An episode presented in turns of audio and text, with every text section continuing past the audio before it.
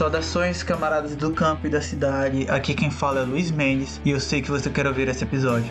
Mas antes eu tô passando aqui para lembrar vocês que ajudar a gente é muito fácil. Basta compartilhar esse episódio em suas redes sociais e recomendá-lo para que seus amigos também ouçam. Isso já ajudaria bastante. Se quiser ajudar com grana para podermos melhorar nossa estrutura, a qualidade desse podcast e garantir que vamos poder continuar fazendo ele, basta acessar apoia.se barra e doar qualquer valor. Literalmente qualquer valor. Se você nos doar um real, nós já vamos ficar muito felizes com isso. Obrigado por estar nos ouvindo e esperamos que você goste desse programa.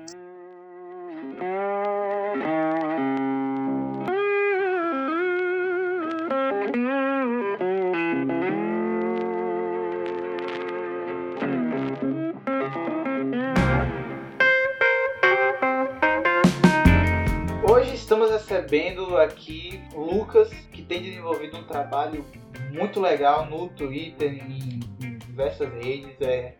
Mas eu vou deixar que ele se apresente. Lucas, para quem não te conhece, conte um pouco do, do que é que você faz nas redes sociais, o que é que você faz na militância física também, o que é que você faz da vida? Então, eu sou o Lucas, né? Eu sou graduado em Direito, é, sou advogado e ultimamente eu tenho dispensado um tempo aí para para arte, assim, né? Para fazer colagens. Eu sempre achei colagem muito da hora, assim, né? A expressão artística da colagem. E aí, como eu sou anarquista, né? Eu achei que eu poderia usar a colagem como uma ferramenta de propaganda política, né? De, de agitação e propaganda, assim. Então, eu já tive interesse de mexer com as artes e essa questão política, assim, fomentou ainda mais né, meu interesse. E aí eu venho tentando atuar aí por meio das, das, das mídias sociais aí, é, propagando a, não só as, as colagens políticas, né, mas tentar, tipo, sempre é, indicar uma leitura, indicar um vídeo, tentar debater, puxar um assunto da hora para discutir com a galera, né? E vem percebendo, né, que esses temas têm, têm sido bastante comentados aí no Twitter, né? Os temas políticos e tal, sobre também é, as ideologias de esquerda radical, né, no qual o anarquismo se situa. E a nível de militância eu atuo no movimento social humanitário, né, que é o MAP, Movimento Autônomo Popular, que atua numa corrupção urbana aqui da Zona Sul de Londrina, e atua também no Conjunto Cafezal, né? É outro bairro de periferia também. E construiu a Alternativa Popular, né? Que é a, meio que a nossa federação, assim, das, das dos coletivos que são tem essa perspectiva autônoma, né? Autogestionária, que é, preza por conquistar os direitos pela via da ação direta, né? E não pelas vias dos, dos partidos eleitoreiros, né? Da eleição, acho que pouco que sugerir uma edição direta. E é isso.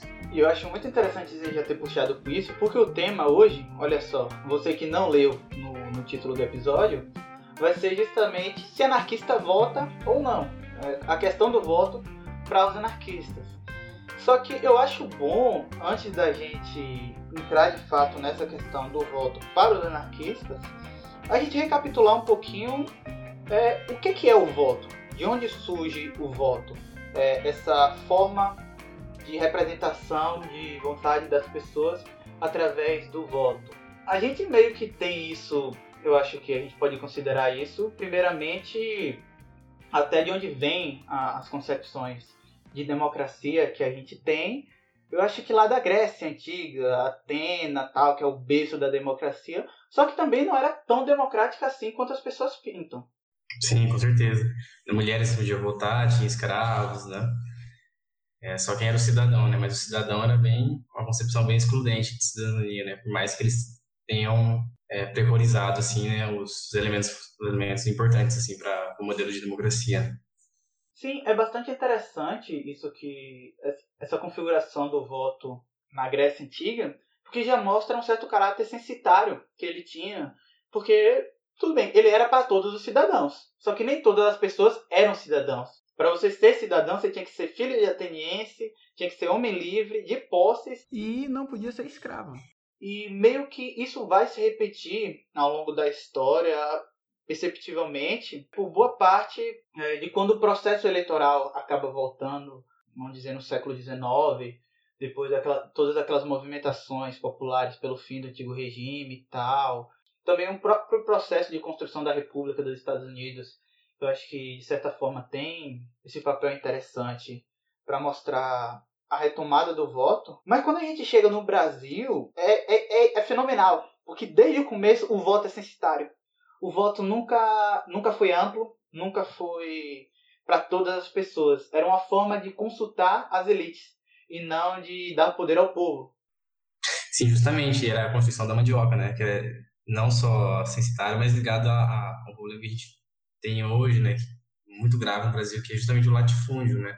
São os grandes os grandes fazendeiros e tal, que é algo que, assim, para além do nível da crítica, da concentração fundiária, da exploração da, da classe camponesa, do trabalhador rural, da, do próprio atraso, né, da, da, de onde o Brasil o Brasil está enquanto enquanto uma, um país capitalista, assim, né? até a nível do capitalismo isso é um grande atraso, assim, né? Demonstra um grande atraso, independência dos países de fora, né?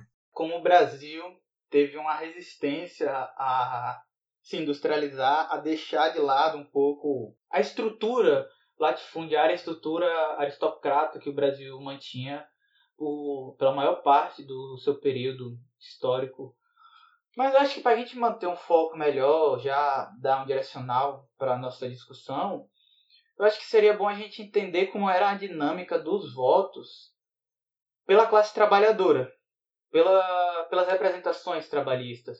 E eu acho que aqui a gente já pode entrar nos comitês regionais, nos agrupamentos, nos sindicatos, nas junções trabalhistas em que os trabalhadores se organizaram, que os trabalhadores fizeram a reivindicação até chegar na, nas AITs que tiveram. Então, é, a representação histórica dos, dos, trabalhadores, né, a partir dos sindicatos, e aí envolve os anarquistas, porque os anarquistas é, impulsionaram bastante a perspectiva do sindicalismo revolucionário e do anarco-sindicalismo, que são coisas diferentes. Não sei se a gente vai ter espaço para discutir essas diferenças, mas é, a perspectiva é justamente a organização de baixo para cima, que a gente chama, né, e da periferia ao centro, né. Quer dizer, existe uma representação, chamamos delegados, né, é, mandatos revogáveis a qualquer momento, né? Geralmente que, que, por um período de um ano, seis meses, justamente para que não se formasse uma casta, uma, uma, burocracia sindical, como é a burocracia sindical hoje, né?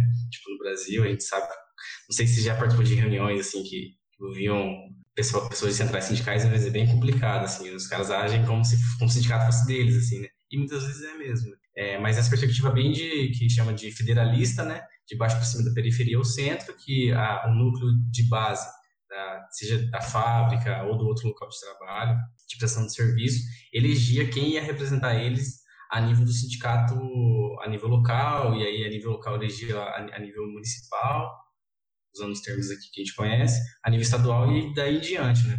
Até formar uma, federação, digamos assim, ou até uma confederação, como é no caso da CNT-FAI, né?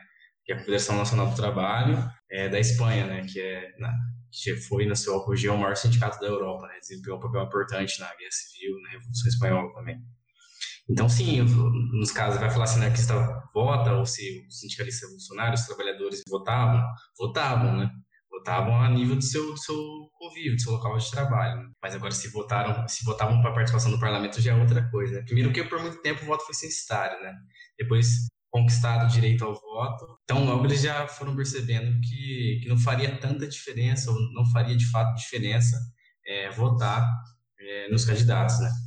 Nossa, sim, esse, essa parte que você tocou da questão sindical é muito interessante. Porque eu não lembro se foi você ou se foi o Cauã que publicou uma vez no Twitter aquela foto da comparação de, do sindicato paulista, não lembro agora qual sindicato especificamente, mas uma reunião sindical estadual e uma reunião sindical dos dias de hoje. Essa primeira, essa uma reunião sindical lá do começo do século XX, naquele contexto do, da industrialização da Primeira República, dos sindicatos que tinham uma força, uma participação muito grande dos anarquistas, e depois da, do que o sindicato se tornou de como é uma reunião sindical hoje.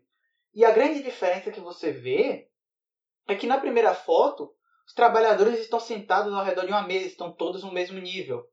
Até mesmo geograficamente, eles estão todos no mesmo nível, é, lado a lado, discutindo. E na reunião sindical, outra, a, a mais recente, o que acontece é que há uma banca. Você tem um grupo de pessoas que estão elevadas do resto do, do resto dos outros trabalhadores que estão ouvindo as deliberações deles estão ouvindo e estão tendo a conversa mediada por eles. Então acho que isso já, já dá um, uma boa visão da diferença do tipo de organização que o anarquismo propõe, até mesmo no nível sindical, porque o anarquismo tem uma forte ligação com o sindicalismo em uma certa parte da sua existência bastante considerável.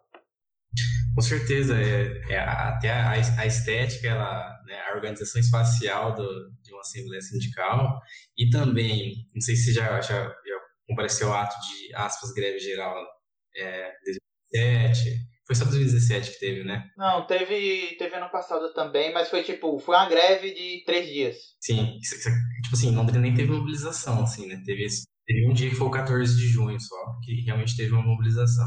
Não, se eu não me engano foi em maio. Eu, a que eu participei foi em maio, que teve que era da categoria estudantil e tal. Que, que, é um negócio bastante interessante, porque era contra corte, alguma coisa assim de universidade que ia cortar valores e tal, não sei o quê. Só que o que foi que aconteceu? Nessa greve da educação, a gente foi, participou, estudava no Instituto Federal, houve uma mobilização por parte do Grêmio Estudantil, salvo, salvo engano, participava naquele, naquela época, naquele momento. E aí o sindicato de professores, é, não lembro se estadual, municipal, acho que estadual, é, disponibilizou ônibus para que os alunos interessados fossem.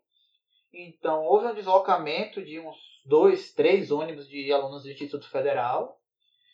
E quando a gente chegou, à medida que, que a mobilização ia avançando, tomava um caráter político. A ponto de que no, no final, é, nas últimas horas do ato, a galera tava gritando Lula livre, tá ligado? E tava fazendo da, da manifestação um palanque político. Então, tipo, é, é, é um ponto que você estava falando de que você tem gente que acha que é dono do sindicato acaba sendo. O que acontece é que muitas vezes os organizadores do sindicato, eles têm uma, uma ligação com partido, um partido político, com um grupo econômico, alguma coisa assim, que vai fazer com que eles sempre dê essa puxadinha, que acaba, de certa forma, para outros trabalhadores, deslegitimizando a luta sindical, porque é como se você estivesse só fazendo militância por um determinado partido, fazendo propaganda. Então, é que, como, como eu estava dizendo lá, né, da, da, da, da, organização espacial, da, tanto da manifestação quanto da Assembleia Sindical hoje, assim, é justamente o contrário do federalismo, é, é centralista, né? Tipo, o centralismo é de baixo, é de, de cima para baixo, tá ligado? E aí, tipo, é sempre o palanqueiro lá, tipo, gritando um monte de coisa que o trabalhador nem tá ligado, assim, né? E nas manifestações, mesma coisa, mesma coisa. É um grupinho que define todos os rumos da manifestação. Né? Tipo, inclusive, quais são, os, quais são os gritos, quais não vão ser os gritos, colocando pautas que são pautas, tipo, eleitoreiras mesmo, né? Tipo, ou eleitorais, mas é mais eleitoreiras, porque é meio degenerado mesmo. Sobre, por exemplo, tipo, é, lançar, falar de nome de candidato no meio da mobilização, ou então chamar o candidato, porque ele está apoiando o movimento, o candidato está por ali, ele sobe no trio para falar, dar umas palavras de ordem. E assim, quando acontecia isso, visivelmente quem participava da manifestação ficava incomodado, né? ficava desconfortável. Assim. E aí por quê? Né? Porque quem está construindo a manifestação, tipo os trabalhadores, os estudantes, né? a Uni faz muito isso, inclusive. Detalhe, né? A Uni faz isso a nível estudantil que a CUT e outras centrais sindicais fazem a nível dos trabalhadores. Assim é de trazer pautas que não dizem respeito à realidade da, da, dos envolvidos. Né? Por exemplo, a organização estudantil, um DCE, um CA, tem que falar das, das bandeiras do, do movimento estudantil, né? Tipo, passe livre, RU, é, bolsas de iniciação científica, bolsas de moradia, etc e tal. Claro que sempre tem uma outra bandeira maior, assim, né? Por exemplo, tipo, luta contra o fascismo, né? Luta contra, contra a corte na educação. Corte, tal. Mas pelo menos o ponto de partida tem que ser as demandas da, da, dos, dos, envolvidos. No sindicato, mesma coisa. Aumento de salário mínimo, é, valorização de horas extras, tipo, é, ter posturas não só defensivas de defender o que a gente já tem, mas avançar, por exemplo, redução de jornada de trabalho. Os sindicatos não, os sindicatos não falam disso, sabe? Tipo, basicamente os, o, o povo, no caso, os estudantes ou os trabalhadores é, agregados ao sindicato, devem definir a pauta, aprová-la e ir à luta por ela. Não a deliberação sindical ou o Grêmio Estudantil, a UB, definiram a pauta e trazer esses grupos para a manifestação por essa pauta. A pauta tem que ser definida pela classe. Exatamente, por isso que a gente fala, fala muito comum nos meios libertários, autonomistas e anarquistas, assim, que é nós, é nós por nós e é pela base, né? Aquela base por quê? Porque é a base que tem que trazer a demanda direção vai, tipo, geralmente as pessoas têm mais experiência, né, que tem experiência no movimento, sabe é, dialogar, sabe construir, então ali na direção por habilidade política. Mas a direção não pode querer conduzir a base, ela tem que ouvir a base se mobilizar pela base, né? Porque o que dá força para o sindicato não é a direção, é a base. Então, por isso que a gente sempre fala, tipo, greve geral pela base, né? Tipo, mobilização pela base, porque é a partir da base que você vai construir é, um movimento sólido, né? Porque são eles que constroem o movimento. Sem base, é igual a casa, tá A casa começar a construir a casa pelo, pelo telhado. Não. É uma frase que eu gosto bastante do Galo, do, do Entregadores Antifascistas, que ele fala que o, a locomotiva dos entregadores antifascistas só vai partir quando todo mundo entrar. Porque o, o, o que é que isso quer dizer? Quer dizer que, tipo, é, não dá pra gente puxar uma greve, não dá pra gente puxar uma manifestação, não dá pra gente fazer uma reivindicação ou fazer uma revolução enquanto toda a classe, enquanto todos os trabalhadores, enquanto todos os estudantes, enquanto toda a sociedade não tiver embarcado nessa greve, nessa reivindicação, nesse ato, nessa revolução. Para a legitimidade desses atos, é necessário o apoio popular. Porque o que é uma greve pelos direitos trabalhistas sem os trabalhadores? Sim, com certeza. É por isso que é necessário um diálogo direto né, do, do, da direção com a base e a base é dar as diretrizes para, por exemplo, para o sindicato ou para o movimento social, né? Por exemplo, tipo, é, associação de moradores, né? Tem uma, uma é, o pessoal que faz a gestão, né, da associação de moradores. Você vai trazer pautas e demandas que não são as demandas do bairro, sabe? Não faz sentido. E é o que historicamente tem ocorrido assim nos últimos anos, tem mudado um pouco, né, pelo desgaste da social-democracia. Mas o papel do, dos partidos reformistas, dos partidos social-democratas, tem sido justamente esse, né, conduzir os movimentos de, de cima para baixo e, e é, colocar à frente as, as, as, suas bandeiras e suas pretensões é, eleitorais, pretensões de poder político e tal, é, a nível de conquista do Estado, né, e esquecer das demandas da base, né, justamente isso, né. Tipo, igual quando o Mano Brown deu aquele salvão lá no, no, no Haddad, em plena, em plena, plena segunda. Pegou e falou assim: é, não tá, é, parou de entender o povão, já era. Se não tá entendendo, volta, volta pra base e tenta entender. E é isso, tá ligado? É isso. É, porque de fato, é, eu acho que isso é tão básico que é quase que ridículo isso ainda ser ignorado também pela elite eleitoreira. Porque, tipo, vá, o PT sabe fazer eleição. O PT ganhou várias eleições seguidas. Ele sabe o caminho para ganhar uma eleição. Só que o motivo do, do PT ter perdido essas eleições foi porque eles chegaram num nível de conforto que eles acharam que eles não precisavam fazer mais nada. E chegou um ponto que eles desaprenderam como é que se ganha eleição. Desaprenderam a fazer isso como o Nobel falou, de tipo, ó, oh, vocês não tem que vir aqui é, dizer como é que a gente tem que fazer, o que é que a gente precisa. O que vocês têm que fazer aqui é ouvir o que a gente tem a dizer a vocês.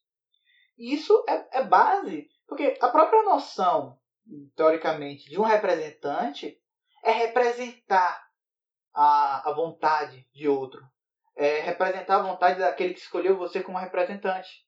Só que é o que não acontece no Brasil. Acontece tudo no Brasil a partir dos representantes, menos representar aqueles que votam nele. Sim, exatamente é mais uma delegação para a pessoa fazer o que ela quiser do que, do que uma, uma representação de fato, né? Porque representação de fato dá nível, por exemplo, do, do, da perspectiva anarquista dos delegados, né?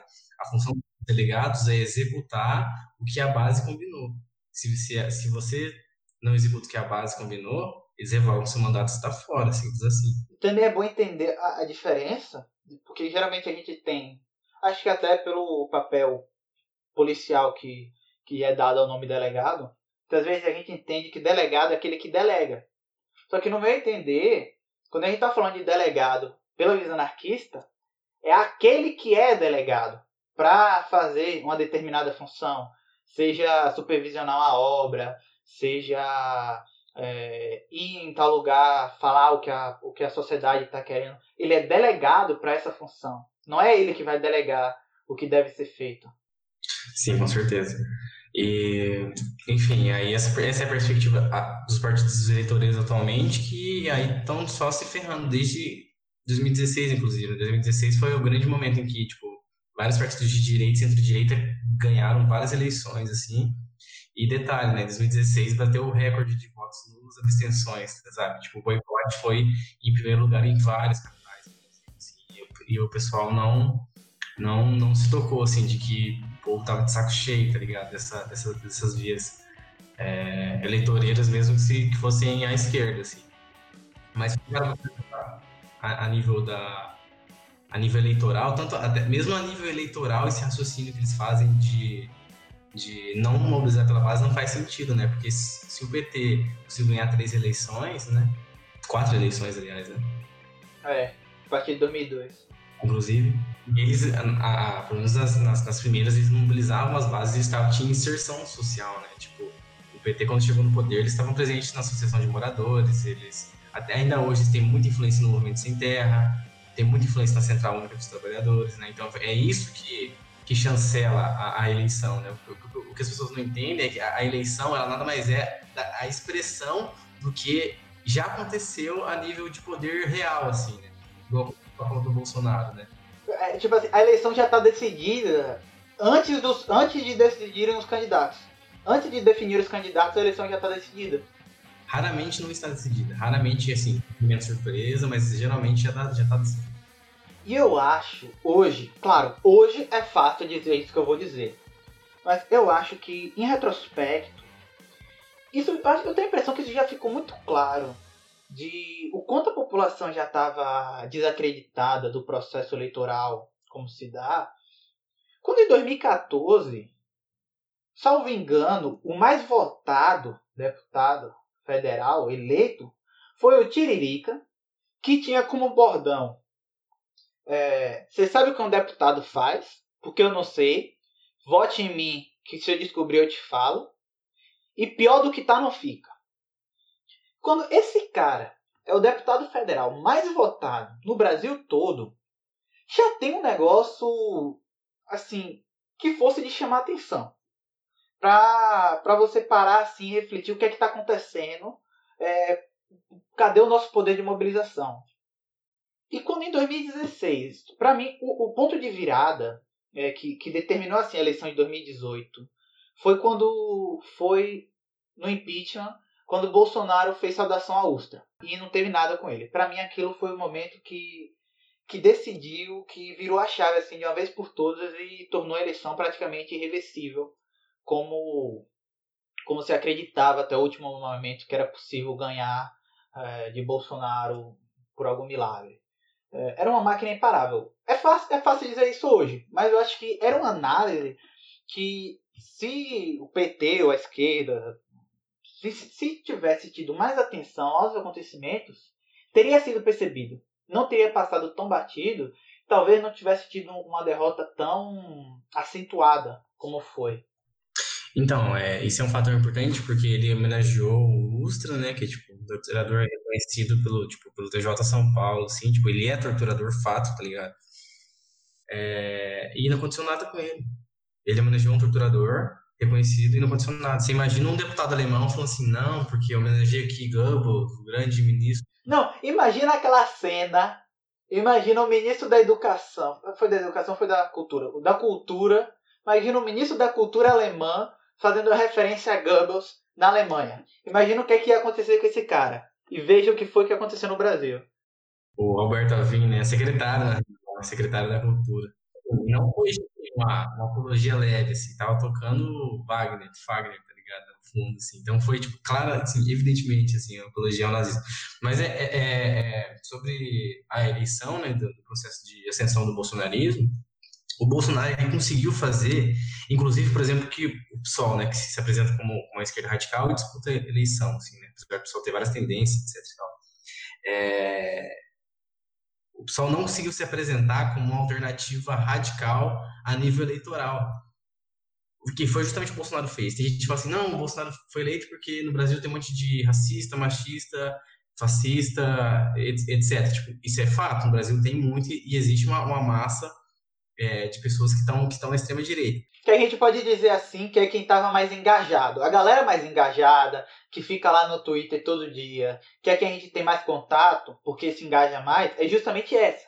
Mas não cessa aí o apoio dele. Exatamente, esse é o, esse é o principal elemento. É fazer isso é fazer uma análise pobre da realidade, é fazer uma análise meio, meio ressentida, assim, ó. Não, você ganhou a eleição porque você é fascista. E, tipo assim, e o núcleo fascista não dá, tipo assim, não dá 20, 30% do eleitorado, tá ligado? E o Bolsonaro ganhou com 54 milhões, mano. Tá ligado? Então, tipo, é muito mais gente. E aí, eu acho que qual foi o principal elemento, assim? que fez Bolsonaro ganhar. Ele foi o único, o único candidato que falou, que deixou a entender que ele ia derrubar o sistema, digamos assim. Que com ele não ia ter, que ia acabar com tudo as regalias, e falou da corrupção, que é um, um bagulho que, que, tipo, pega no povo, falou tipo, da segurança de forma bem porca, mas falou, sabe? Tipo, daquele jeito tipo, que ia matar bandido, etc. Mas principalmente é, esse fator de que ele era a grande mudança, a, a, a, mudança que ia romper o sistema, né? E o povo tava cansado, mano. Você imagina? Tipo, tem 2013, que foi uma rebelião popular, assim, tipo, que, que a esquerda perdeu a disputa para a direita e para a extrema-direita, sendo que a esquerda estava no poder, né? Tipo, é, aí em 2014 tem, tipo, o Partido dos Trabalhadores faz a Copa no Brasil, que foi um bagulho zoado, sabe? Removendo gente de, tipo, da, das moradias para fazer estacionamento, atacando indígena, tipo, um monte de, de, de, de militantes respondendo, tipo, é, por vários processos, assim, tipo, é, forjados, Inclusive, recentemente foram absolvidos os 23 lá, não sei se você lembra. Eu não, eu não tô lembrando agora o nome, mas tem um que demorou para sair agora, que acho que é Rafael. Rafael Braga. É, Rafael Braga. Sim, ele tá em prisão domiciliar agora, salvo engano, mas ele, é, ele foi o primeiro condenado, assim, o único condenado, na, na, na real, dos processos, dos protestos de 2013. Ele só tava passando perto da manifestação, sabe? Ele foi o símbolo, assim, da, tipo, do, do racismo da polícia, do racismo do judiciário, e, tipo, o PT, que era um partido que desrespeitava os direitos humanos, né, de lutar pela democracia, contra o racismo, né, tipo, tem até aquele filtro petistas, antifascistas, né, e é curioso hoje ver o PT se coligando o PSL, né, em várias, várias cidades, é, não fez nada, sabe, não fez nada.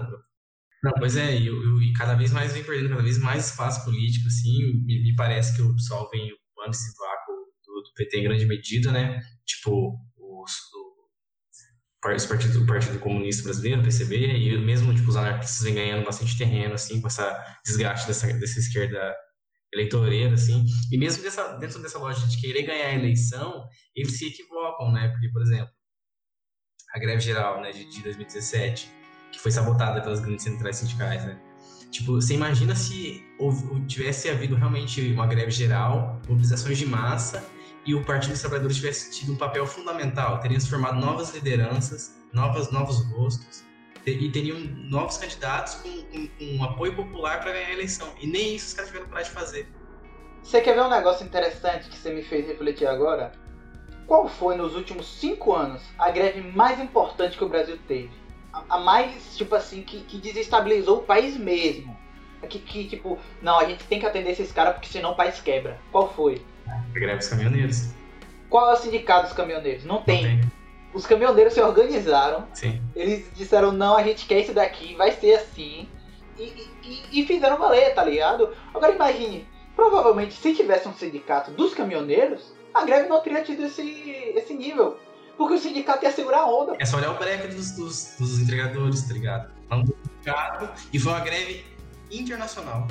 Vai ter uma greve geral, internacional, porque tá para aprovar uma lei, se eu não me engano, na Califórnia, não lembro agora o estado, mas lá nos Estados Unidos, que vai obrigar o Uber a, a assinar direitos trabalhistas dos seus empregados. Assinar coisa. Agora, tipo, é, é só por causa da movimentação popular. É porque o povo, é, esse grupo, percebeu o seu poder, percebeu suas necessidades e foi à luta. Exatamente. O que as pessoas também, já entrando nesse terreno, né, tipo, aprofundar assim sobre a questão da eleição, vamos falar sobre uma questão muito importante, né, que é a contraproposta dos anarquistas em relação à eleição burguesa, que é justamente a ação direta, né, que compõe direitos sociais, que avança na, nas minorias do, do povo, é justamente a ação direta, né. Vamos pegar aqui, por exemplo, é, 2013, né, que falam que, o, que foi só coxinha, não sei o que, não sei o que. 2013 foi quem, foi quem conquistou os royalties do petróleo para educação. As pessoas não sabem disso.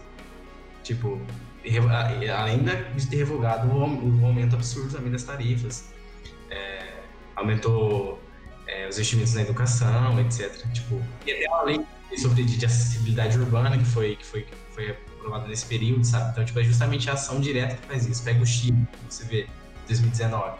O Chile enterrou a Constituição do Chile, mano. Ação direta, tá ligado? Nossa, foi isso, com certeza. Sim. Eu posso estar falando alguma besteira, mas sei lá, 2013 eu tinha 12 anos, não tenho muita memória dessa época. Mas, salvo engano, quem puxou as manifestações de 2013, assim, o que foi estopim, foi o movimento passe livre para os estudantes terem direito a não pagar para ir para ir aos estudos, para ir às universidades, não foi?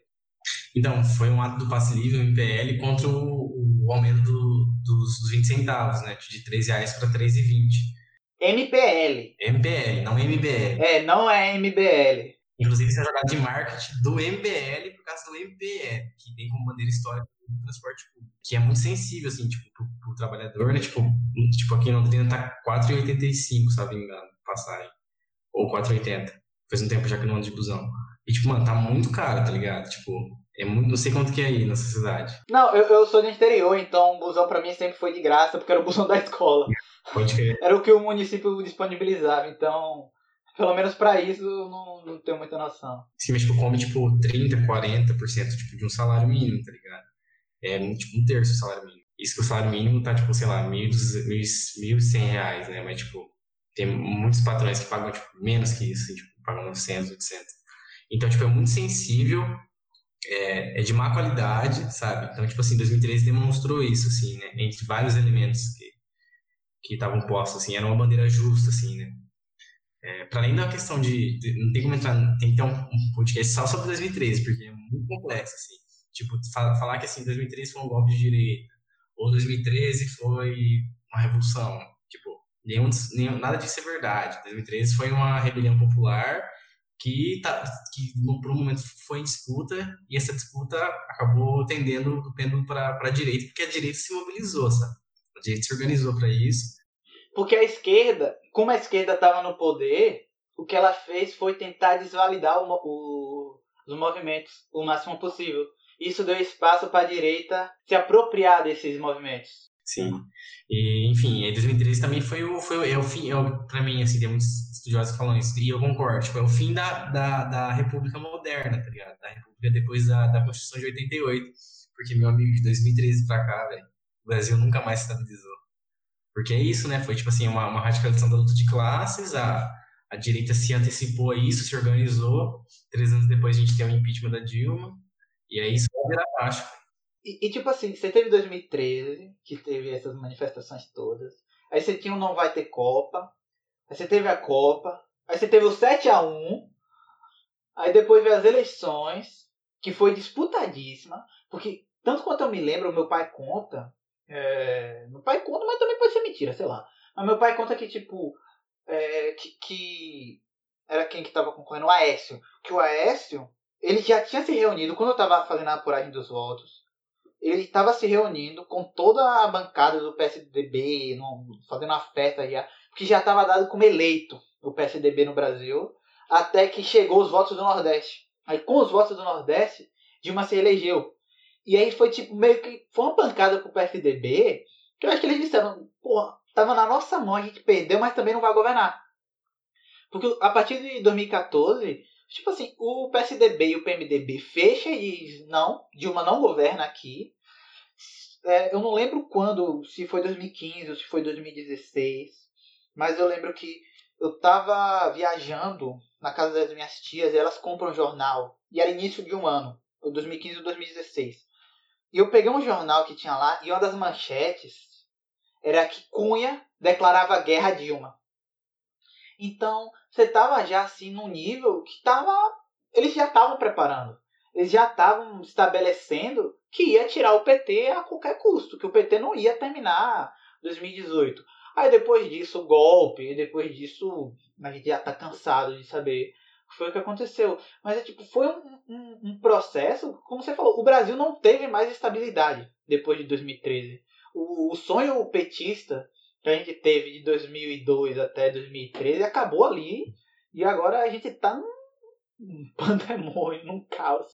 Não, e pra você ver como que, que, que a gente fala que eleição é farsa, porque é farsa mesmo, porque a Dilma ganhou a eleição e aí? Ela foi, caiu do mesmo jeito, sabe? Tipo, por quê? Porque a gente chama, né? Tipo, tem um livro que chama A Essência da é, O que é a Constituição, do Ferdinand de La Salle, tá ligado? O primeiro livro que eu li na, na graduação.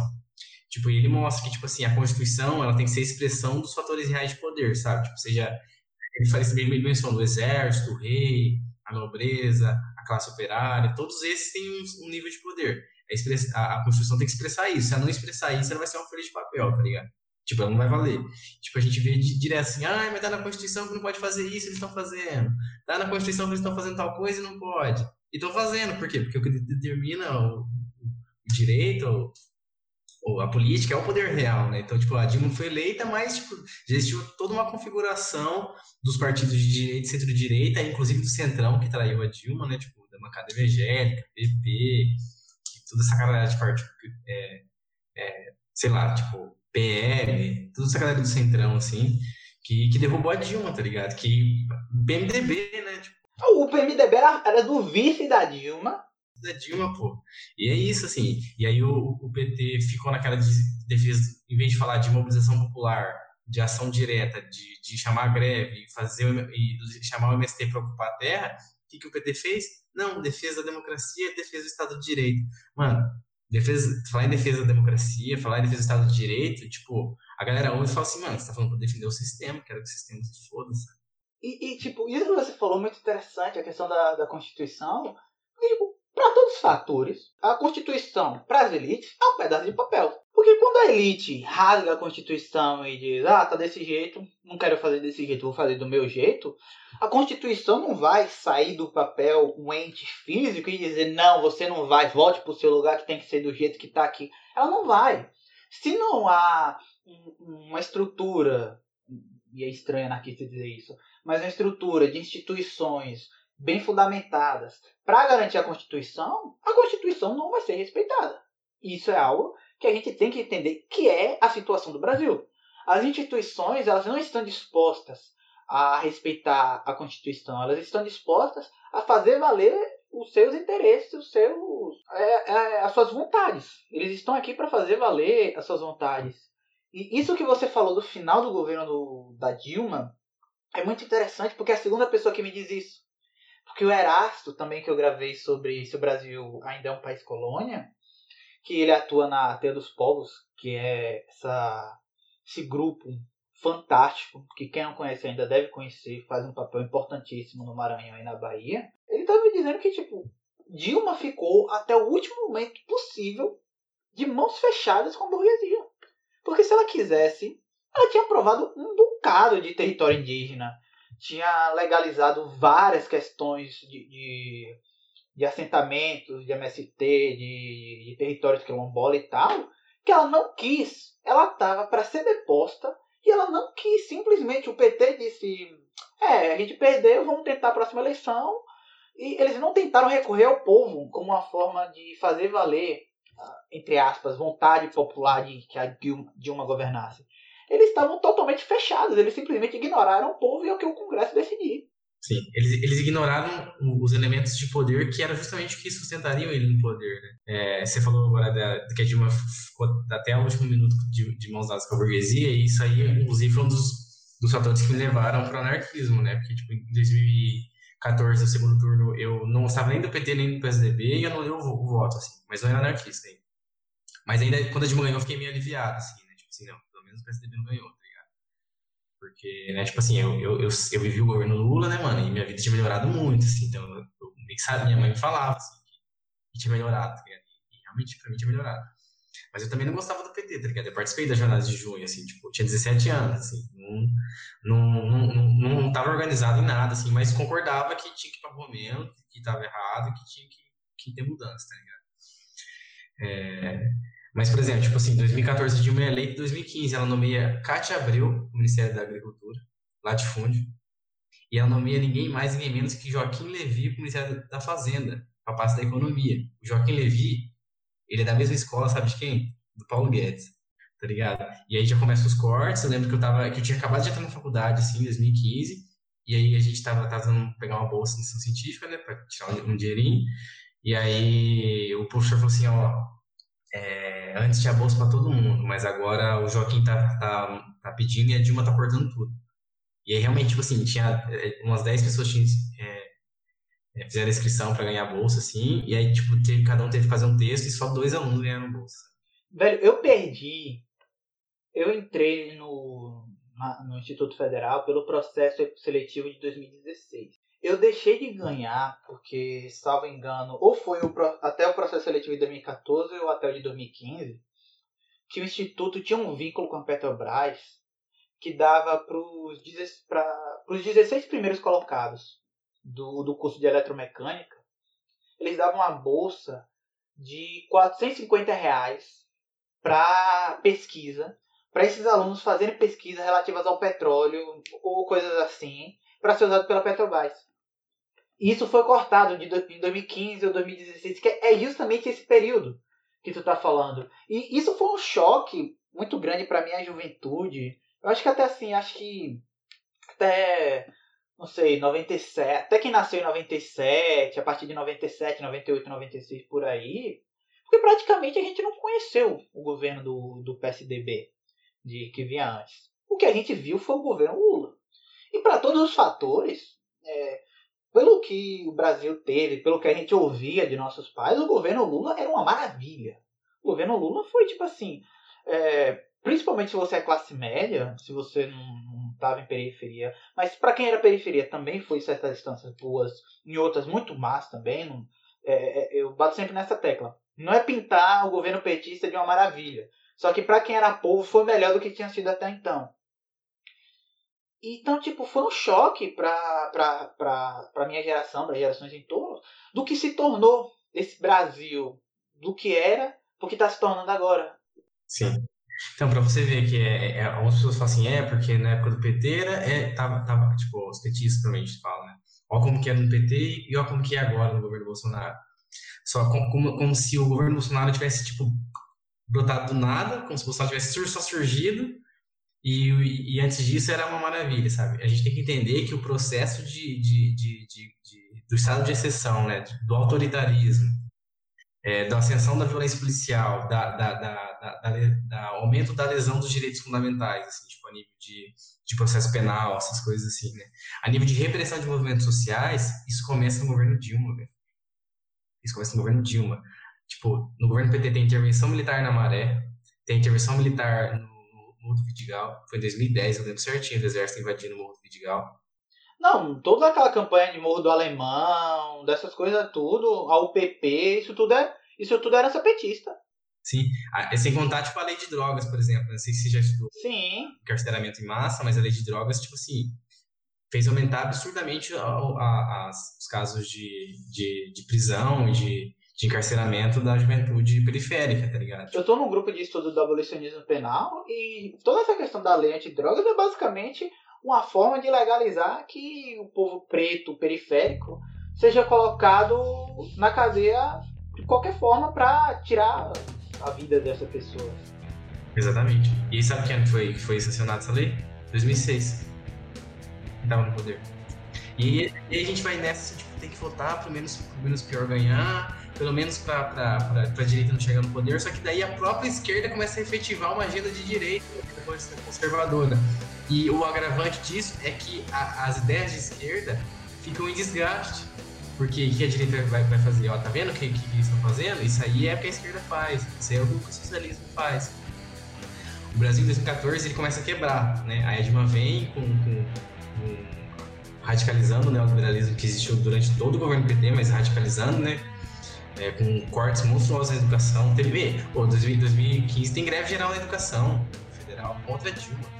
Sim, uma, uma greve gigante. Uma greve gigante, meses, meses, meses. Então, aí, aí, aí, tipo, se a gente segue essa lógica eleitoral, a gente vai votando no menos pior, no menos pior, no menos pior, aí chega o Bolsonaro no poder. Aí, a gente, aí tem eleição Bolsonaro e Mourão, aí vamos votar no Bolsonaro porque o Mourão é pior. E aí a gente joga cada vez mais pro escanteio a, a mobilização popular, a organização popular, que é justamente o que pode garantir uma, uma saída vitoriosa.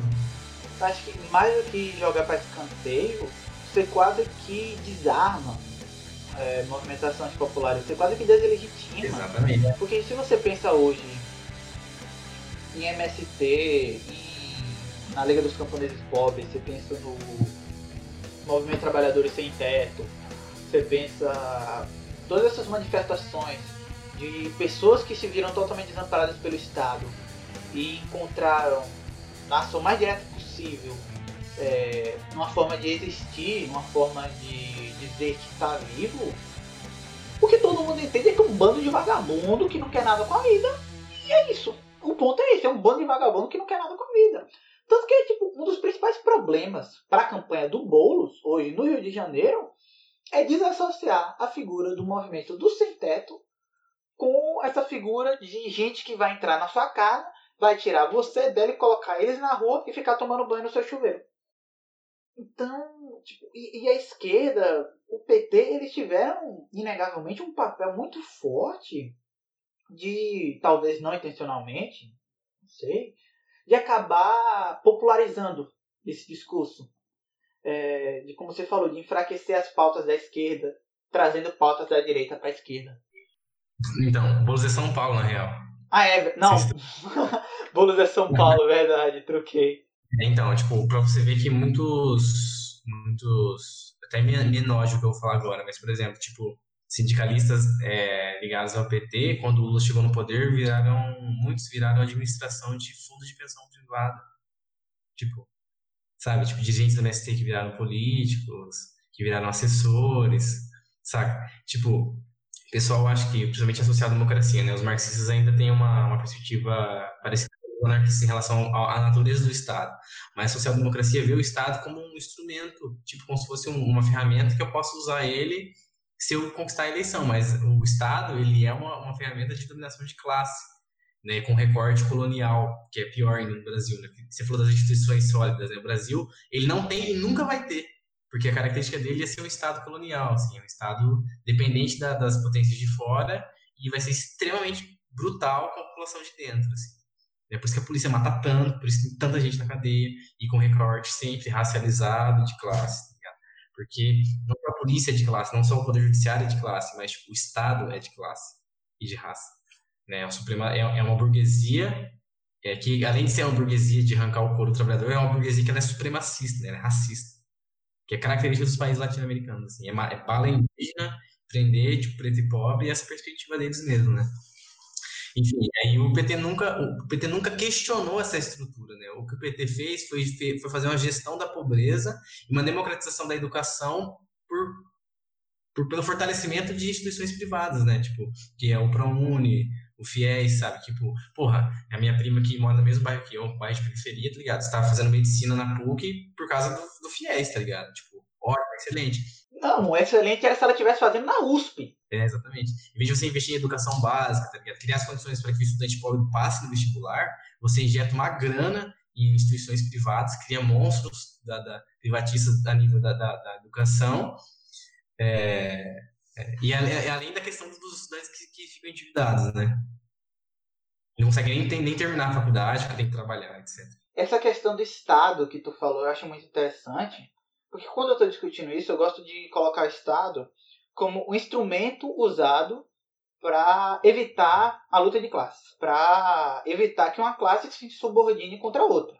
E o que diferencia nesse caso um Estado de direita de um Estado de esquerda é que o Estado de direita vai tentar fazer isso através da força.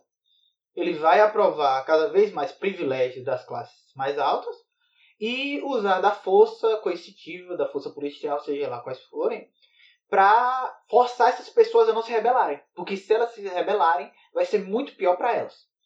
Enquanto que o Estado de esquerda, ele vai tentar fazer isso meio que de uma forma conciliatória. Que é meio onde o PT caiu, que você vai deixar é, essas pessoas não essas pessoas não vão se levantar contra as classes mais altas, que você vai começar a dar um pouquinho mais de, de condição de vida, vai dar uma pequena ascensão econômica, vai fazer com que essa pessoa comece a se sentir bem com, com a presença desse Estado. Porque olha o que esse Estado está me proporcionando. O Estado está me proporcionando a casa própria. O que é uma casa própria para as pessoas que viviam na década de 90, na década de 80 em periferia? Porque a pessoa tem uma moto, não ter que andar a pé até os lugares. E esse Estado está me proporcionando isso. Ele está dando, ele tá me dando condição de vida, ele está me reconhecendo. Então, acho que o, o, que acaba caracterizando o Estado de esquerda, no caso do Estado social-democrata, como você está falando, é, é, esse ponto de conciliar através de um, um Estado benfeitor, de um Estado pai. Então, essa, a marca da social-democracia, historicamente, é justamente a conciliação de classes, né? Tipo, você dê aqui, você cede de lá, e a gente governa assim, e todo mundo fica feliz. Só que o lado de cá, que é o nosso lado, que, é o, que não é da burguesia, né? A gente sempre perde mais, tá ligado? Sempre. É, e em todo caso, o que se estabelece é, por exemplo, por um lado, por causa do governo do PT, assim, a gente teve melhoria de vida, tipo, minha mãe, tipo, passou no curso de técnica de enfermagem, tá ligado? A gente melhorou bastante de vida, etc e tal. Teve mais poder de consumo, eu comecei, tipo, eu era bolsista no colégio particular e eu tinha umas roupas da hora, pra, tipo, eu não ficava muito diferente dos playboy. Isso foi importante pra mim, tá ligado? Porque eu era, tipo, a pessoa mais pobre da minha sala, tá ligado? E eu, eu, me sentia muito, tipo, tinha muito ressentimento, tá ligado? Tipo, em relação às, às outras pessoas que eram, tipo, riquinhas, assim. E aí, tipo assim, eu ter as coisas, ter, tipo, roupa massa, ter tênis da hora, isso foi importante pra mim, tá ligado? Tipo, foi importante ver, tipo, meu pai ter um carrinho. E isso, tipo, é, explica muita gratidão que é, existe da base eleitoral do PT, sabe? Tipo, pô, você tipo, mudou minha vida, a vida muda mesmo, assim. Só que, tipo, por outro lado, né, o, o preço pago por isso é, é, é justamente a docilização dos movimentos sociais, a estagnação da mobilização popular.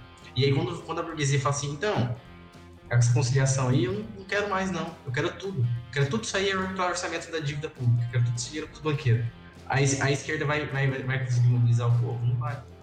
Tipo, tem um, isso nem é novo, né? Tipo, tem um exemplo trágico, trágico, trágico, que é o golpe militar no Chile, tá ligado?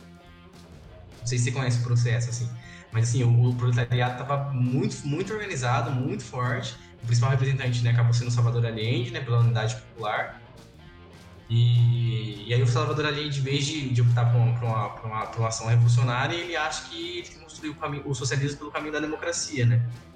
E aí um dos, dos grandes, assim, dos grandes momentos, assim, da, da, da, questão chilena, assim, é quando o Salvador Allende, é, sinalizando para a burguesia chilena, assim, baixa a lei de armas e desarma os, os cinturões dos trabalhadores. E aí veio o Pinochet, né, com apoio da CIA, etc. Obviamente que não ia deixar o socialismo ser construído de forma democrática. E vem e derruba o Salvador Allende, né? E aí os trabalhadores que, que, como a gente falou, que é onde residia o poder real da unidade popular, estavam desarmados, né? Se estavam desarmados, não tinha condições de enfrentar ao golpe. Salvo engano, o próprio Salvador Allende achava que o exército ia salvar ele que o exército ia fazer a garantia da, da segurança nacional e abriu as portas do palácio para o Pinochet. Pra você ver, quando, quando a movimentação golpista começa, eu li isso num livro. Não sei se é verdade, mas a primeira coisa que o, que o, que o, que o, que o Allende fala é, é chamem o Augusto porque ele é um dos nossos. Ele achava que o Augusto Pinochet era fiel à Constituição, tá ligado? E o cara era maior golpista, tipo, sanguinário, assim. e, e isso me lembra muito, hoje em dia, é muito fácil fazer esse paralelo das pessoas dizendo não, o Bolsonaro e o exército eles não vão dar um golpe, não vão tomar o poder de assalto, porque a Constituição vai nos proteger. O STF não vai deixar. Você. E tipo assim, é... e citando mais uma, uma, um elemento das contradições do PT, assim, de tantas, né? É, não sei se você sabe, mas tipo, o Brasil chefiou uma, uma missão de paz, entre aspas, no, no Haiti. Pro Haiti, né? não foi? E sabe quem foi o general que chefiou, nomeado pelo Lula? Mourão? Não, o general Heleno. Ah, é verdade, tipo, foi o general Heleno. O GSI, sabe? Um dos caras mais fascistas, dos generais mais fascistas que tem no, no, no governo, sabe? Então, tipo. É... Ah, sem contar várias outras questões. Temer, Cunha, aliança com a bancada evangélica, é, aliança com o banqueiro, porra, aliança com o empresário, aliança com o obreiro, que é a burguesia nacional, porra. BBB do Planalto, que é a bancada do boi, da bala e da Bíblia. Ah, sim, o lance foi fechado pela Latifúndio também. Tipo, tem vídeo de 2010 da, da do, do, Marco Feliciano apoiando a Dilma. Marco Feliciano, é esse mesmo, Marco Feliciano, homofóbico, direto, tipo, é ele, tá ligado? É o mesmo cara, mano. E você acha que o PT não sabia? Pelo contrário, o PT sempre esteve de acordo. Porque o que o PT queria era. era alianças. Era gente para aprovar o projeto de governo. E aí, foda-se, a, a, qual custo, entendeu? Esse é, esse é o ponto de, de, de para compreender, compreender esse processo. Eu preciso aprovar esse projeto, é fazendo mensal? Não. Foda-se, então vou fazer mensal não. Aí se isso vai reverberar negativamente para minha base de apoio, que é o povo, foda-se, eu tô ganhando eleição, tá suave. Então, tipo, o mensalão, que aconteceu em 2006, é, a primeiro momento, é, o PT não chega sentiu tanto o baque, assim, né? Porque a economia ia bem, estava tendo crescimento do PIB chinês e o Brasil estava acompanhando esse, estava sendo beneficiado. Um boom de commodities, assim, né? É, sendo beneficiado pelo bônus commodities e tá tendo, tava tendo uma certa redistribuição de, de renda, na verdade, mais política de focalismo do que redistribuição de renda, porque tem diferença, né? Se redistribuir renda, você taxa a grande fortuna. Política de focalismo é Bolsa Família? É, você foca, foca, na, não foca no trabalhador, você foca na, na pobreza, na miséria e tira aquelas pessoas da miséria. É importante? É, apoio, apoio. Mas também tem outras questões muito, muito não é que você está tirando renda de cima para colocar embaixo, você só está pegando dinheiro e jogando embaixo. Exatamente. E aí, tipo, por exemplo, isso gera também um personalismo, assim, que é típico do Brasil. Tipo, a ascensão da popularidade do Bolsonaro tem a ver com, com, com o auxílio da pandemia, sabe? Tipo, porque tem uma característica muito no Brasil, assim, de personalizar o, o programa, sabe? Tipo, o Bolsa Família do Lula, né? Tipo, não é o Bolsa Família do Lula, é o Bolsa Família, tá ligado? É o programa de Estado. Tanto que é por isso que o Bolsonaro ele vai mudar tanto o Bolsa Família como Minha Casa Minha Vida. Exatamente. Ele vai mudar o nome do projeto, vai ser praticamente o mesmo projeto. Exatamente. Ele só tá mudando o nome para dizer que o projeto é dele. É. E, e, e, vou te dar uma má notícia: vai funcionar. É. Vai funcionar. Mas, enfim, não sei se você quer tratar mais especificamente da análise anarquista da, da eleição. é, eu ia dizer exatamente isso para a gente voltar um pouquinho mais o foco porque agora que a gente já teceu todas as críticas possíveis ao processo de governo, eu acho que só faltou a gente falar uma, que é o de por que tudo isso acontece. Que é a própria forma como a estrutura democrática do Brasil foi feita, hum. Lá em 88. Sim. Que é, é uma estrutura, tanto falando aqui da, das câmaras e tal, é uma estrutura em que não basta você ganhar uma eleição. A gente meio que já abordou isso.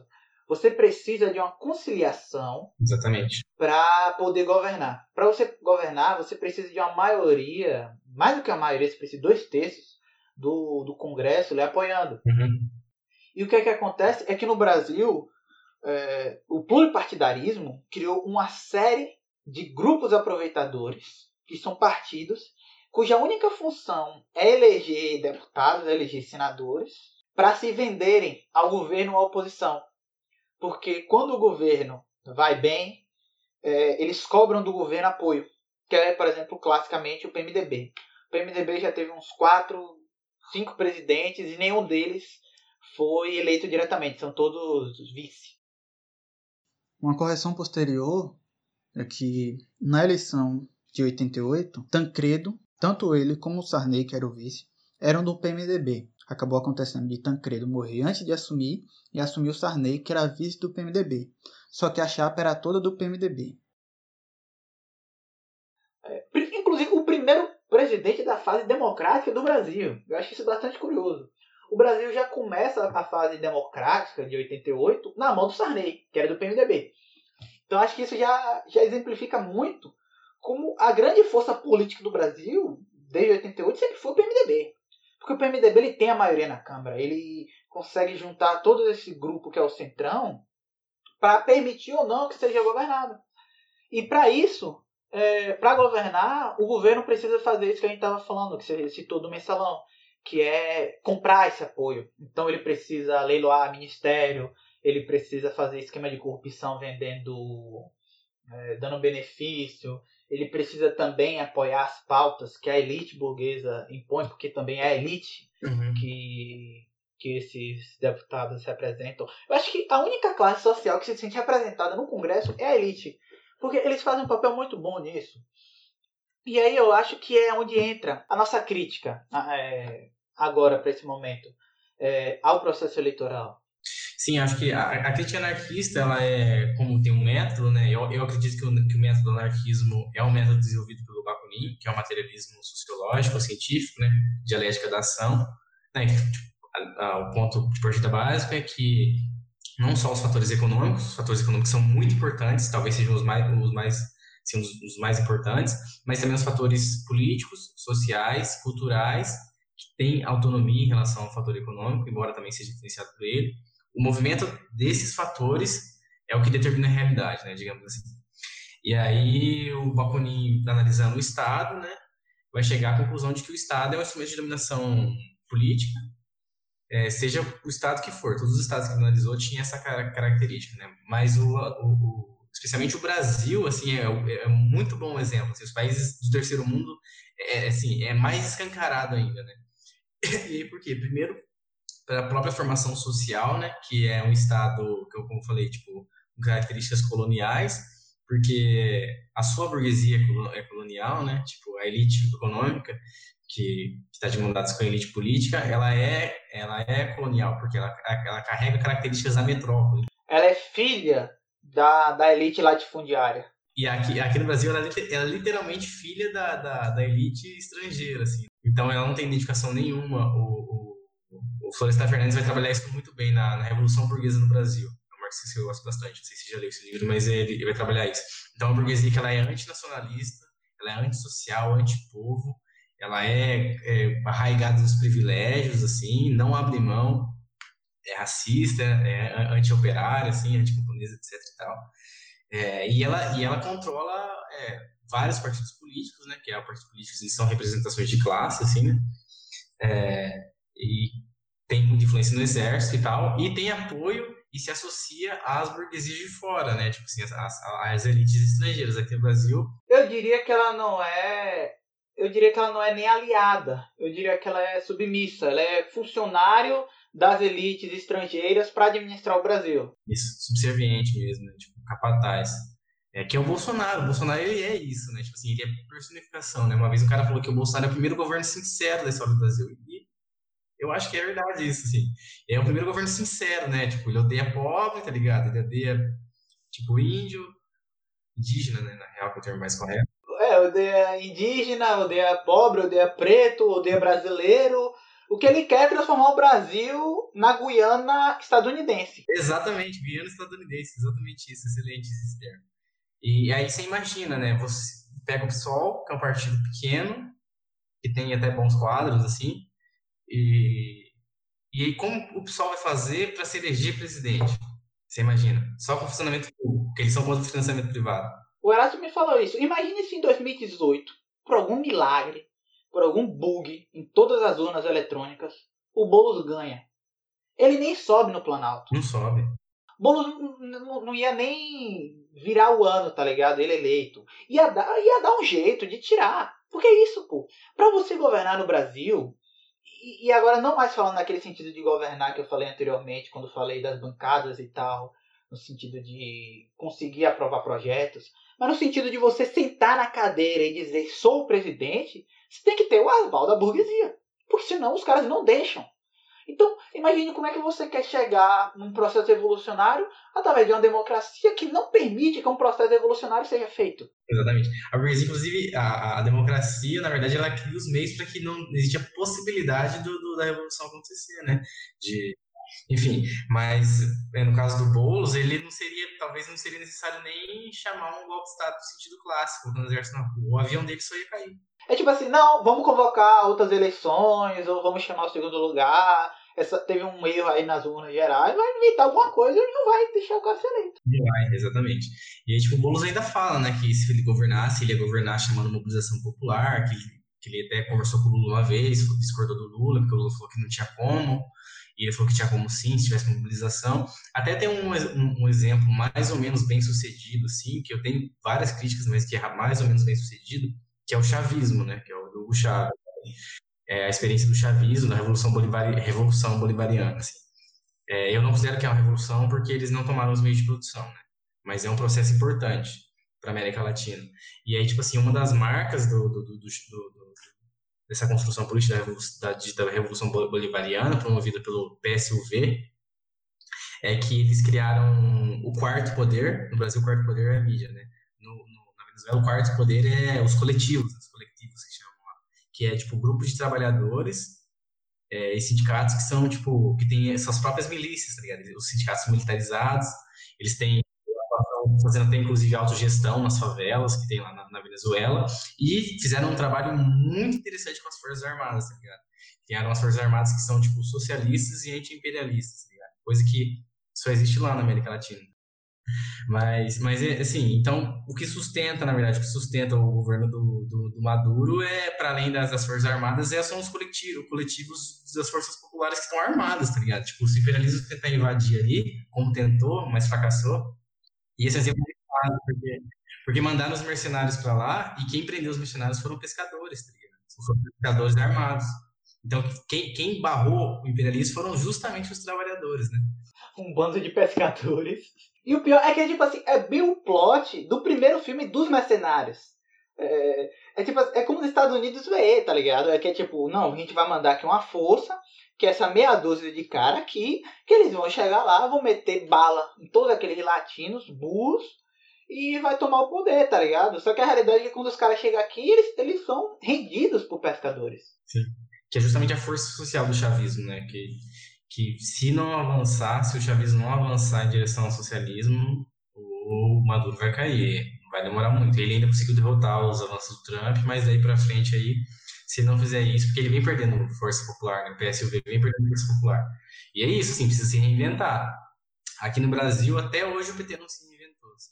O Lula fala da Venezuela, fala que apoia Maduro, mas aqui fez justamente o contrário, não fez nada assim eu acho que essa questão do, do Maduro é bem o que o Bakunin falava do revolucionário. Que quando você, se você entregar todo o poder para o mais ardente revolucionário, ele vai se tornar pior que o Pizarro. Não aqui querendo dizer que, que Maduro é pior do que não sei o que, não, não tenho direito de fazer esse juízo, não, não estudo a questão da Venezuela e tal, mas que se a gente assumir que o papel do Estado é a manutenção das classes, é meio difícil conceber um Estado que em algum momento vai abrir mão do poder estatal e dizer, é, chegamos no próximo passo, agora vai todo mundo viver igual.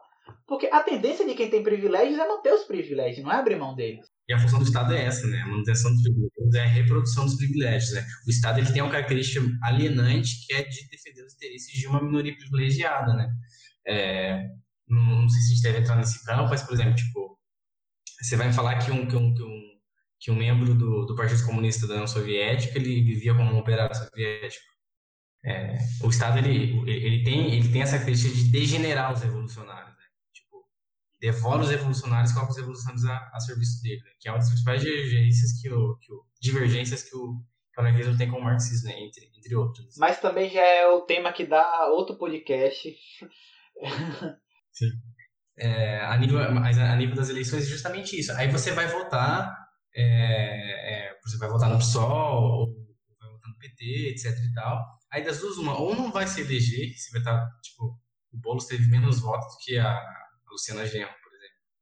Tipo, isso que era um momento que tava, tipo, 2018 tava muito mais radicalizada a polarização, né? E o Boulos não soube é, catalisar essa, essa radicalidade, né? Mas, olha, eu acho até que pelo menos o Boulos aprendeu alguma coisa. Porque eu sinto a campanha dele desse ano para prefeito muito mais bem organizada, usa as redes de uma forma bem mais inteligente, ele está conseguindo se conectar com as pessoas bem melhor do que em 2018, quando ele tentou presidente. Então eu acho que pelo menos em 2018 ele aprendeu.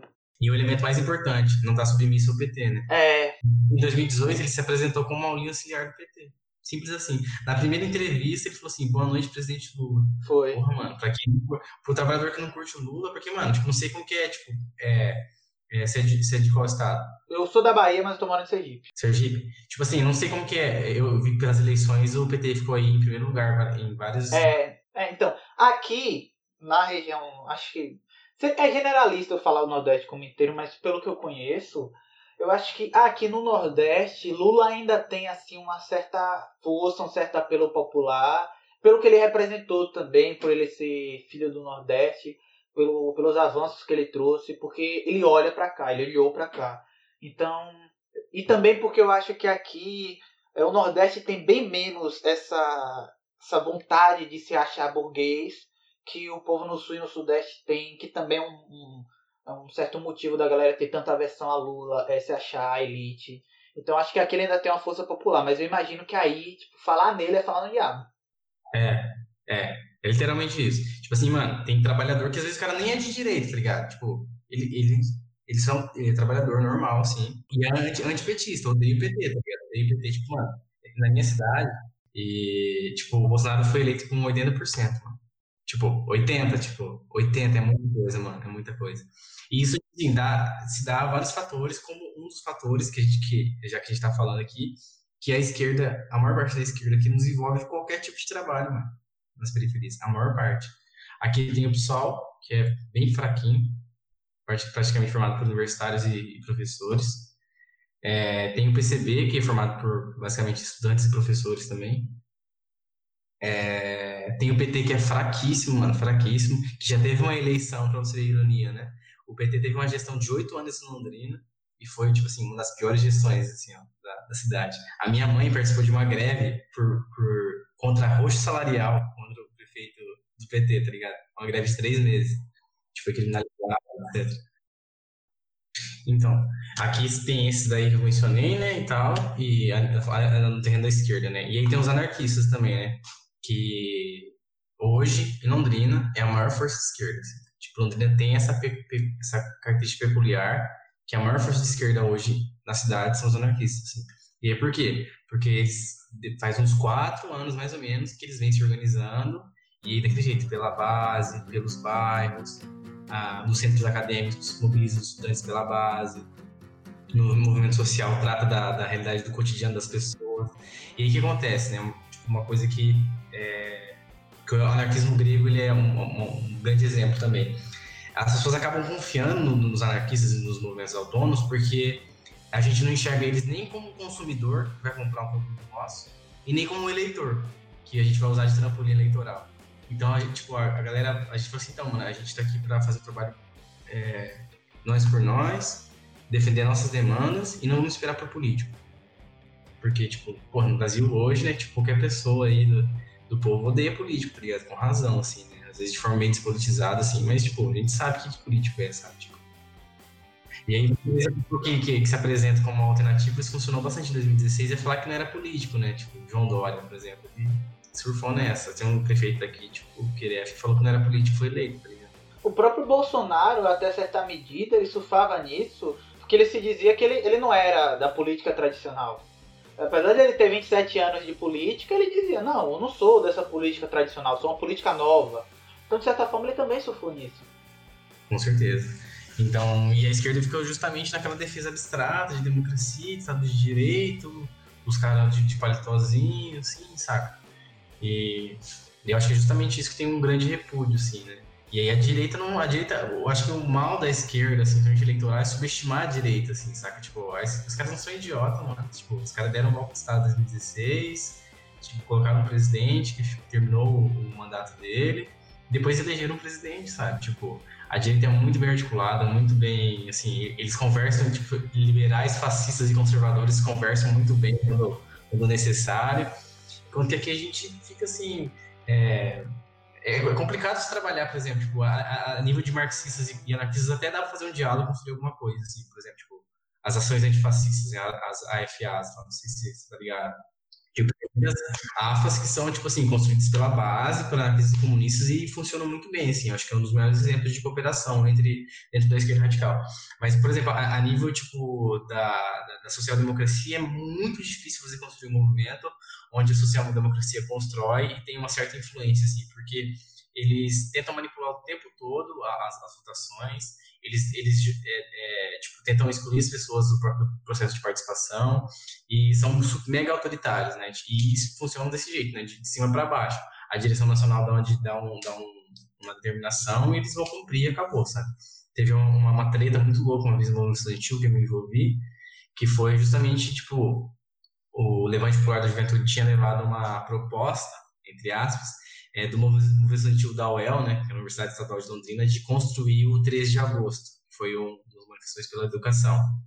Só que a gente que estava lá já sabia que, que o trajeto já estava decidido da manifestação, que o, o jeito da manifestação já estava decidido, e assim, já estava tudo decidido. Assim. Basicamente, eles levaram lá para a gente chancelar que o movimento estudantil da UEL aprovou a participação aquele negócio que a gente falou no começo, de o sindicato já levar o negócio pronto só para você dizer que aprova. É, não tem debate. Você só vota. Aí literalmente você só vota, assim. E, e, e, e no fim das contas, é, a, a, a democracia é, dita democracia representativa é pior ainda, porque nem papel plebiscito eles trazem. Né? Qual foi a última vez, qual o plebiscito que teve no Brasil? Foi para votar o desarmamento da criança. E, assim, saca, tipo, aí aquilo que, que eu sempre falo, assim, as grandes decisões sobre os grandes assuntos, sobre economia, sobre a forma de fazer política, sobre a forma como a gente vai lidar com o meio ambiente, sobre reforma agrária, assim, sobre distribuição de renda, sobre valor do salário mínimo, nada disso é trazido pra gente. A gente que é dito, né, o grande senhor, da, o povo, né, o grande senhor aí né, que legitima o Estado, as grandes decisões é trazido pra gente. Às vezes, né, é, é muito como na, da, na, nossa era da globalização, é pior ainda, não é nem os políticos de, que definem, é tipo assim, a OMC que define, né, tipo, a Organização Mundial do Comércio, é a OMC, isso mesmo, a Organização Mundial do Comércio, às vezes é o FMI que tá voltando pro Brasil, tipo, não é nem um político, nem controle do voto você tem sobre o cara, o cara é um tecnocrata é. de um órgão internacional que não tem qualquer controle democrático, né, tipo, o José Saramago fala bastante disso também, né? tipo, não existe democracia dentro desses organismos nenhuma. É um monte de tecnocrata, literalmente um monte de velho rico, branco, decidindo o futuro, tipo, do mundo, assim, tá ligado? Então, é, é, é o que eu falo, assim, o, o, nosso controle, a possibilidade de controle real, a possibilidade de, não só de resistir, mas de avançar, reside justamente é, no fato de que se a gente vai estar ou não preparado para enfrentar é, as estruturas de opressão, né? Tipo, do, do Estado, do, do, capitalismo, assim. E aí passa necessariamente para a gente estar tá organizado aonde? Justamente nos espaços da nossa vivência, onde a gente estuda, onde a gente trabalha, onde a gente, a gente mora. Você imagina um movimento, é, não precisa nem ser assim necessariamente anarquista, mas um movimento libertário que defende o socialismo, tivesse tivesse militantes de base organizada em todas as universidades, nas escolas, nos bairros e nos sindicatos assim, não tem como não ter uma revolução no Brasil, porque é justamente os espaços onde a gente não está que estão ocupados por outras forças. Na periferia, qual é a principal força social? A igreja, ou o tráfico, ou o crime. E às vezes é os dois juntos. Muitas vezes é os dois juntos. É, tipo, a eleição do Bolsonaro foi muito isso, assim, quando ele tomou a facada, é, ele, ele, assim, a intenção de voto dele aumentou um pouco, assim. Mas quando os, os pastores da Igreja Universal, da Assembleia de Deus, quando isso acontece, o Bolsonaro explode de volta. Pelo, pelo controle que a igreja tem. E aí não é um controle bobinho, assim, ah, o povo alienado, ou, a religião é o óbvio do povo. Não assim, tá ligado? Mas é porque a igreja realmente ela tem um laço é, é comunitário com o bairro, saca? Tipo assim. Que é o laço que a gente não tá construindo. Que a gente não tá construindo, exatamente. Exatamente isso. O Thiago fala muito disso, o Chavoso da USP. Ele, ele fez um vídeo recentemente falando sobre isso, se eu não me engano. Porque, tipo, não é como se a igreja chegasse lá e fizesse uma lavagem cerebral. Não. É porque a igreja, é porque existe um lapso de, vamos dizer assim, sociabilidade na, nas periferias, porque as pessoas não têm essa construção da comunidade, não existe essa estrutura da comunidade. E quando a igreja chega, a igreja se propõe como essa estrutura comunitária. E aí o cara vai na igreja, ele, ele encontra o vizinho dele, Exatamente. que ele tá brigado, ele encontra é, o, o, cara que mora na rua de trás, que sabe resolver o problema que ele tá passando. É, então, isso gera, constrói a comunidade. A igreja toma o papel de construtora da comunidade. Exatamente. E é por isso que a igreja tem força. Exatamente. Não é porque faz lavagem cerebral. Sim, existe um poder real ali, um poder comunitário, comunitário muito forte. Aí quando o pastor fala assim, então, é, irmãos, que eu não sei se você já foi de igreja evangélica, eu, eu fui muitos anos, muitos anos mesmo da, da congregação cristã. Que apesar de eles não serem politiqueiros assim, ele, tipo, é igreja, né? E é conservador, etc. É, a gente se chama de irmão, irmã e irmã. Olha o laço, olha o laço social. Tipo, todo mundo ali tem, tipo, é, pelo menos a princípio, é todo mundo igual, é o que ele falou, o que o Chavoso falou. Você encontra, tipo, o seu vizinho ali, você, você encontra sua, é, é, sua namorada ali, você às vezes casa com uma pessoa que é dali de dentro e tem filho ali dentro, seu filho conhece a outra pessoa ali dentro. Você tá passando por uma dificuldade, você chega lá, as pessoas lhe acolhem, elas lhe ajudam. E aconteceu daqui, eu vou contar uma experiência de, tipo, um irmão da, da igreja, até eu uso essa expressão, um amigo do meu pai da igreja bateu aqui em casa, falou que precisava de ajuda, porque o filho dele tava devendo pro traficante e o traficante ia matar ele, tá ligado? O filho dele. E aí, tipo, rapidinho meu pai já ligou para outros irmãos da igreja assim, se mobilizaram, fizeram uma vaquinha e pagaram, tá ligado? Tipo, o moleque tá vivo. Tipo, a igreja salvou o moleque, mano. Literalmente. Tipo, só literalmente. Assim. Isso só aconteceu. Aí você quer descer lá de seu, de seu bairro nobre e chegar nessa comunidade e dizer para essa pessoa que, que, que tem esse laço comunitário e dizer, não, você tem que largar a igreja, porque a igreja é óbvio do povo. O problema é porque o evangélico é esse daqui, ó, é o é o Malafaia, é esse daqui, é, é, é esses pastores que roubam tal, não sei o quê.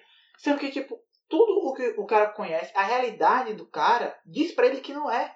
E entre o seu discurso e a realidade dele, o cara fica com a realidade. Sim, exatamente. Fica, fica a realidade dele, exatamente. Tipo, é o que. É, aquele cara que faz um monte de vídeo engraçado com a mãe dele, que a mãe dele bate nele. Tá ligado? Quem é? O negão da BL? É, tipo, tem, uma, tem um, um, um vídeo que ele tá discutindo com dois, duas pessoas, assim. E ele fala assim, não, é, aí falando que, que o racismo tinha que acabar, etc e tal. E aí, aí fala assim, não, mas, mas não vai acabar. Daí a, a, a mulher fala assim, não, mas tem que acabar, não sei o quê. Ele falou assim, ué, mas é ensinado desde criancinha, eu também não concordo, mas, tipo, não vai acabar, não é assim. Daí ela fala assim, não, é, é, vai acabar, porque a gente tem que lutar por isso. Daí ela fala assim, ele fala assim, meu, o que importa é a prática. E é isso, tipo assim, se o, se o movimento antirracista, ou antifascista, ou anticapitalista, anarquista, marxista, etc., não dialogar com a área do cara, o movimento não existe, simplesmente não existe. Porque, tipo assim, por exemplo, eu me politizei relativamente cedo, assim, né, tipo, porque, mas por influência familiar, assim, minha mãe já era de esquerda, etc. Mas a regra não é essa, tá ligado? A regra, tipo assim, às vezes a, discussão política está muito longe. E aí, daí a importância de ter um movimento social comunitário no nível do bairro, assim, para mim o movimento social mais, o nível mais importante é o comunitário, onde, você mora. Porque, tipo, é onde você mora, tá ligado? Tipo, é onde você tá na realidade. É a pessoa que você vai estar tá vendo todo dia. É a pessoa que você pode chamar mais facilmente em um problema. Exatamente. É muito importante ter é, um movimento social que lute pelo bairro, tá? Que dialogue com as pessoas e politize as pessoas a partir daí. E é o que a gente tenta fazer aqui, né? Tipo, é pelo movimento autônomo popular. Tipo, a primeira, a primeira coisa, assim, a primeira política de inserção que a gente teve foi é, ajudar a pintar o centro comunitário, tá ligado? Não foi falar assim, lê, veja aqui a palavra do, do, do. Não, mano, tá ligado? Isso é, é mais pra frente, assim. Ou, tipo assim, não precisa falar, tá ligado? É só fazer, mano. Esse é o negócio, pô. Não é você fazer panfletagem. Não é você chegar e dizendo, não, você tem que ler isso daqui, porque quando você ler isso daqui, você vai mudar a sua vida. É, você tem que começar dando exemplo. Exatamente. Tem que chegar e conquistar aquela pessoa. Tem que chegar lá e se mostrar que você está do lado dela, que você está no dia a dia dela ajudando, que quando ela precisar você vai, você vai poder chamar ela. Porque quando você conquistar ela, quando ela já entender que você tem esse senso de comunidade, ela vai se aproximar. Exatamente. Você não precisa ir atrás da pessoa, ela vem até você. Sim. Quando eu fui trocar uma ideia com a, com a liderança do bairro, né, presidente do bairro, chegou eu e um parceiro nosso, assim, isso que a gente mora no bairro, né, imagina se, se é de fora, assim. Claro. É, e rola uma desconfiança, tá ligado? Porque o povo também tá se enganado, tá ligado? Eu cheguei assim, então a gente quer ajudar. Ela pegou, olhou pra mim, fechou a cara e falou assim, vocês vão ajudar com o quê? Tipo, prática, tá ligado? Tá, tipo, vocês querem ajudar? Qual vai ser? Qual que é a tua proposta? Daí ele falou assim, o que precisar, o que precisar nós ajuda. Nós, nós quer participar do centro comunitário, tá ligado? Daí ela, tipo, foi bem aos poucos ganhando confiança da gente, assim, tá ligado? E ela, ela nós, nós não era politiqueiro, nós não... Aí ela, hoje, tipo, a gente até é amigo, assim. E é esse processo, tá ligado? Tipo, eu, eu tenho um bom exemplo, assim, que, que, que, também aconteceu no meu bairro, assim, meu bairro tem, tem me dado muitas experiências importantes de, de política, assim. É, onde a gente tá fazendo um grafite, tá ligado? Eu e esse parceiro tá fazendo um grafite, e aí tava escrito Zona Antifa, assim, né? Tá fazendo atrás de uma quadra, assim. Aí tinha uns molequinhos lá, né? Tipo, um moleque, tipo, uns 13, 14, 15 anos, assim. Aí eles chegaram, assim, pararam e ficaram olhando, assim, daí eles falaram assim, o que que é Antifa? Daí um amigo meu olhou pra mim, tipo, ele meio que já entendeu, daí meu amigo falou assim, ah, a gente é contra todos esses bicos aí, esses pilantras, tipo, polícia que discrimina a gente, bate na gente, né? Aí eles, eles, eles se entreolharam assim e falaram assim: Ah, então a gente é antifa também. Tipo, é isso, tá ligado? É isso. É muito da prática do cotidiano. Eu falar assim: Não, então veja que em 1922, Benito Mussolini, saca? Tipo, eu acho assim, mano, tem que acabar a esquerda palestrinha, mano. Sim. Tanto que, tipo, velho, foi, foi uma lição que eu, que eu levei pra vida, pô. Porque eu acho. Porque quando teve as manifestações e tal, eu fiz uma ação de, tipo, colar uns cartazes por aí e tal, tá ligado? É, porque não tem uma organização aqui na minha cidade e tal. Só que aí, quando eu estava indo imprimir os cartazes, ia demorar um tempo. E do lado tinha uma mercearia. Do lado do local onde eu estava imprimindo. Aí eu fui na mercearia tomar uma água. E, tipo, tava uns três senhores e um cara nos seus 30, 40 anos conversando sobre aquecimento global. E eu comecei a entrar na conversa cara terminou de imprimir, eu paguei, eu fiquei lá conversando, tipo, uns 40 minutos. E eu terminei, tipo, e, e, a, e a conversa tomou um rumo, foi levando, que a gente tava discutindo por que o Estado de Israel é criminoso. Então, tipo, não existe essa noção de que, de que o pobre é burro, de que o pobre não tem capacidade e tal. É burrice é você achar que o pobre não tem a capacidade de entender alguma coisa só porque ele não vai entender quando você fala na sua linguagem extremamente acadêmica e rebuscada que você usa para se sentir superior com os outros. O que você precisa é ir lá, ouvir, dialogar com essa pessoa. É falar com ela olhando no olho, não é olhando aqui de baixo num livro e lendo para essa pessoa. Sim, engraçado que você falou de. Ou, ou tipo assim, ah, é, vamos, vamos levar uma pessoa para, para dar uma, uma palestra. Tipo, se a pessoa não for da comunidade, tá ligado? Ou se ela não tiver uma linguagem, tipo, mas tem uma estética que não é da comunidade, raramente a galera vai dar ouvido, tá ligado? Primeiro que a galera não, nem vai. Tipo, você falou de panfletagem, mano. Até panfletar essa galera que eu, eu, eu julgo e tenho, certeza, e tenho certeza, na verdade, essa galera que fala que o povo. Ai, como que vai explicar pro trabalhador? Explicar. Tá ligado? Pô, essa galera pode saber que, mano, é uma galera de classe média alta pra cima que, que acha que quer pegar o capital e meter na cara do, do, do, do trabalhador. É, tipo, é pouco isso, mas isso ainda existe, né? Tipo, a nível de. Da, da, até de esquerda radical, assim. Mas, tipo assim, até panfletar, os caras panfletam errado. Porque qual, qual é o objetivo do panfleto? Claro que o panfleto tem que ser é, pequeno, objetivo e com uma imagem chamativa. Ponto básico, assim, da estética do panfleto, claro. Mas o, o, o ponto fundamental da panfletagem não é o panfleto é o momento que você entrega e olha no rosto da pessoa e fala assim: Oi, tudo bem?